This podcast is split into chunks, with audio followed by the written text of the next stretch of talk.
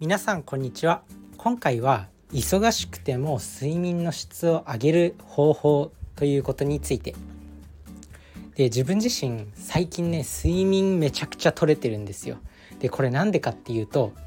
仕事のシフトが遅番になったからなんですよね。で自分自身結構朝寝てたい人朝低血圧なんですよね。で朝起きんのめちゃくちゃ辛いんですよ。で6時とかに起きるの結構辛い。本当に。だからできることなら毎日8時とか9時に起きたいっていう感じ。さすがにお昼を超えて寝ていたくはないんですけど毎日8時とか9時に起きれたら幸せなのになってずっと思ってました。で社会人になってまあようやくねなんだろう遅番っていうシフトが現れて自分の目の前に。まあ今まで別になんだろう特に考えて仕事してるってわけじゃなかったし、まあ、会社から言われて遅番シフトになってるだけなんですけどもうこの期間にたっぷり寝てやろうと思ってもうとにかくね今睡眠を貪ってます。で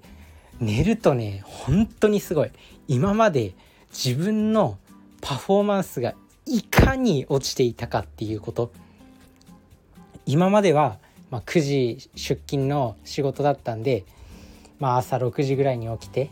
で夜23時ぐらいまで仕事してたのかな。で正直ね毎日なんかね結構意識朦朧としてたなって思います。今思うとね。その時はその時でなんか慣れちゃってるんでまあ普通に仕事はしてるんですけどやっぱね睡眠とって仕事するのと睡眠取らないで仕事するのもうねパフォーマンスというかもう集中力の度合いが明らかに違う。もう段違い。もう全然違うっていうぐらい違う。もう別人になったかのように違います。そんな大事な睡眠について最近ねたくさん取れてるなって睡眠たっぷり取れてるなって思ったんで、まあ、睡眠に関する話をしようと思って。で今回忙しくても睡眠の質を上げる方法ということで今回はね3つご紹介していきたいと思います。まあ、自分自身が今睡眠をたくさん取れてるっていうのでまあねそんなこと言っても全員が全員遅番のシフトじゃないし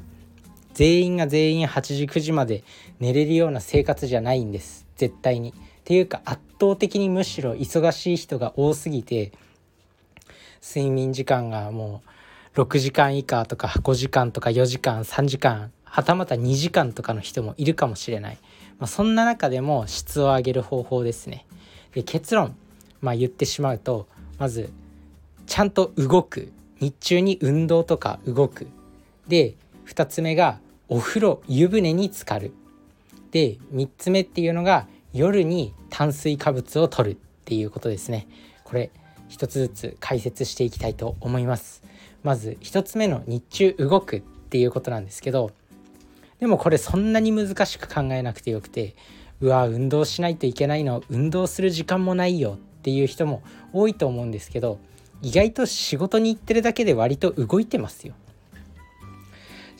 やっぱね休みの日よりも仕事の日の方がなんなんなんなんとなく動いてるじゃないですか。通勤時間とか地方にいる人でも、まあ、車通勤の人とか全然運動しないよっていう人も多いかもしれないんですけどなんだかんだ別に動いてるじゃないですか。普通に運転、まあ、駐車場まで行く時間とかなんか会社の中でコピー機コピー機のところまで歩く時間とかなんだかんだ仕事で集中力使ってたり仕事でなんかちょこっと机を立ったりとかまあ、なんだかんだ動いてますよ。運動の習慣がないっていう人は休みの日とか本当にダラダラぐうたらしてるっていう人も仕事に行けば何かしら動くじゃないですか。だからとにかくね日中なんかちょっと動くっていうだけで疲労感を感じれる。で疲労感が結構心地よい眠りにいざなってくれるのでもうとにかく何かしら動くっていうまあできればできるなら運動をした方が一番いいんですけど、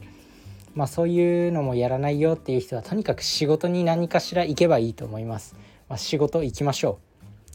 う。何かしらはやってると思うんでとにかくこ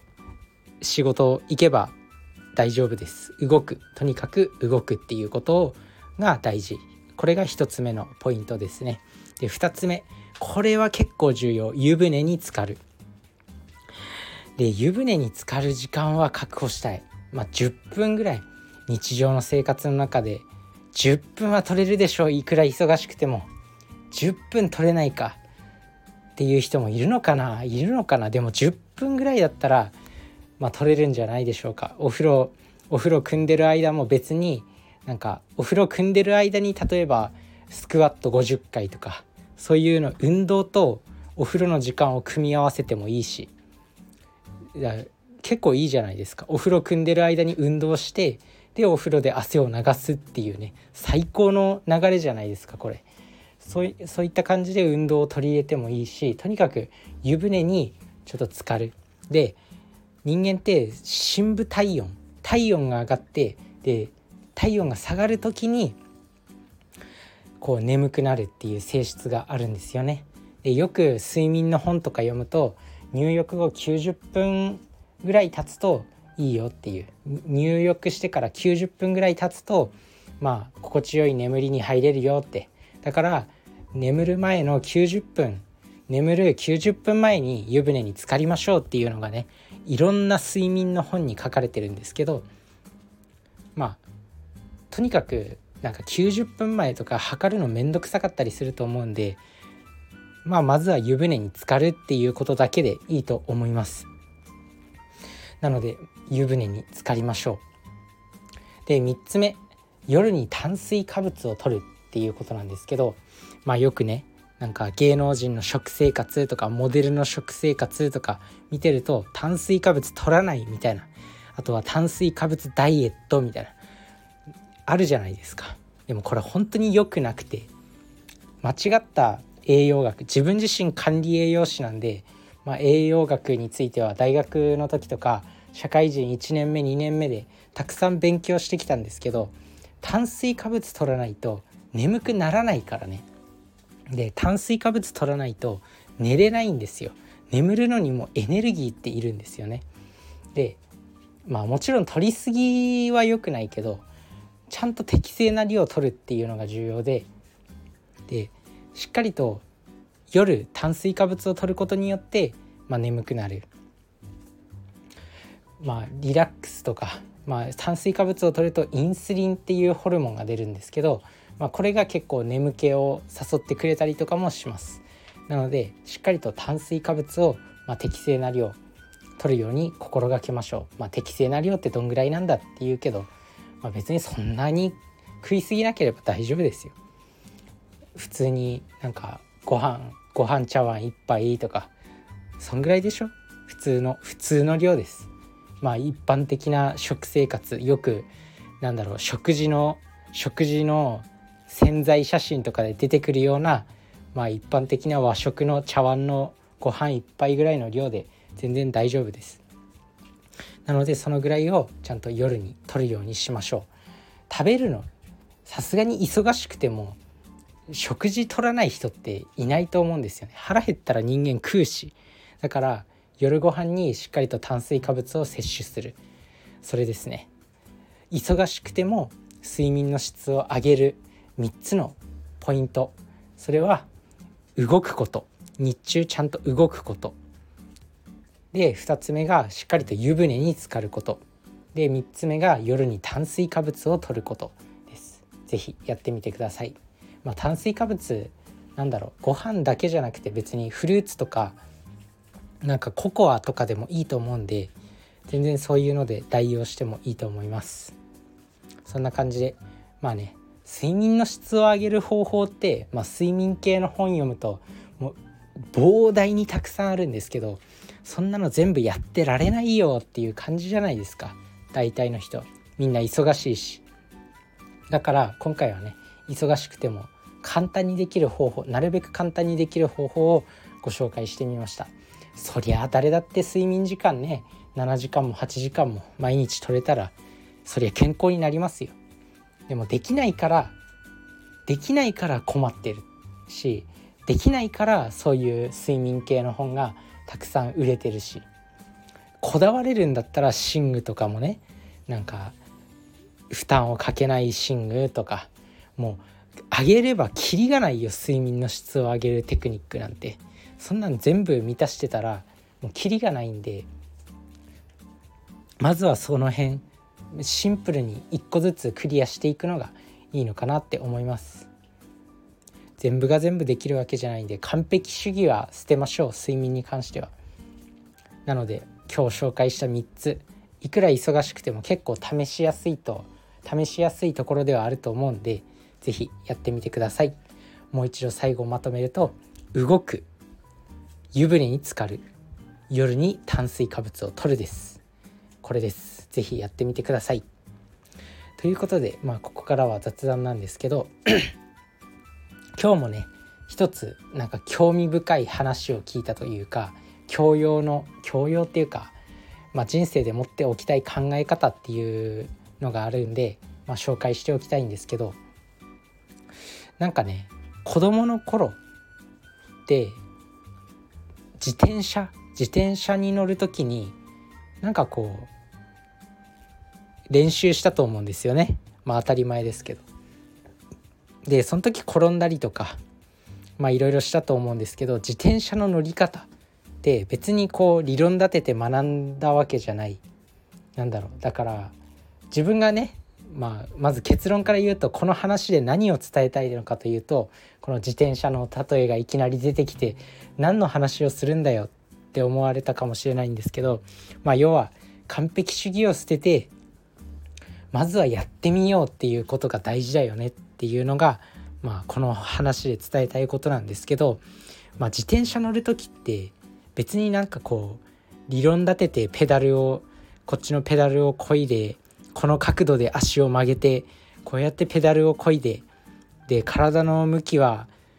前面を向いて首はこの角度でとかって学んだわけじゃないじゃないですかその自転車の理論みたいな自転車の乗り方の理論みたいなのを読んででそれを完璧に理解したって言って自転車に乗り始めたわけじゃないと思うんですよみんな。でもみんな乗れるようになってるじゃないですか。それって結局そう行動して何回も失敗を繰り返してコツをつかんできてみたいな感じで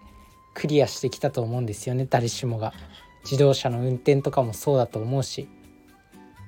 だからなんか完璧主義を捨ててさっさと行動した方がコツをつかみやすいんだなっていうふうに思います。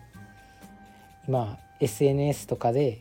まあ、何かに挑戦しようとかなんかこう起業したい人がいて、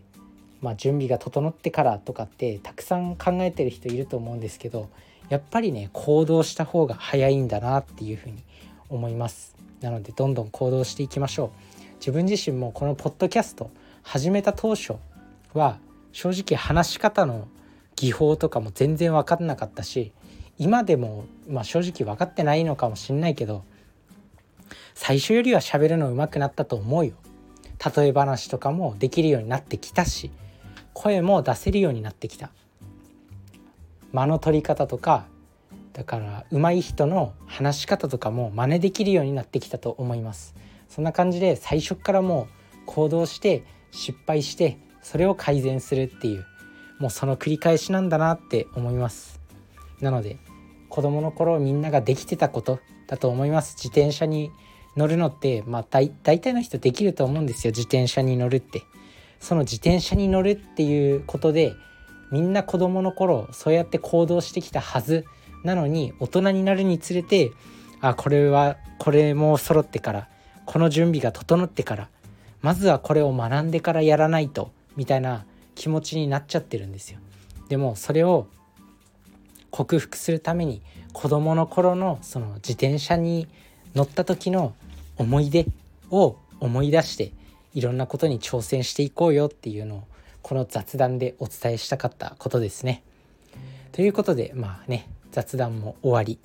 今日のお話の本題で伝えたかったのは睡眠の質を上げる方法です。覚えているでしょうか？1つ目が動くで2つ目っていうのが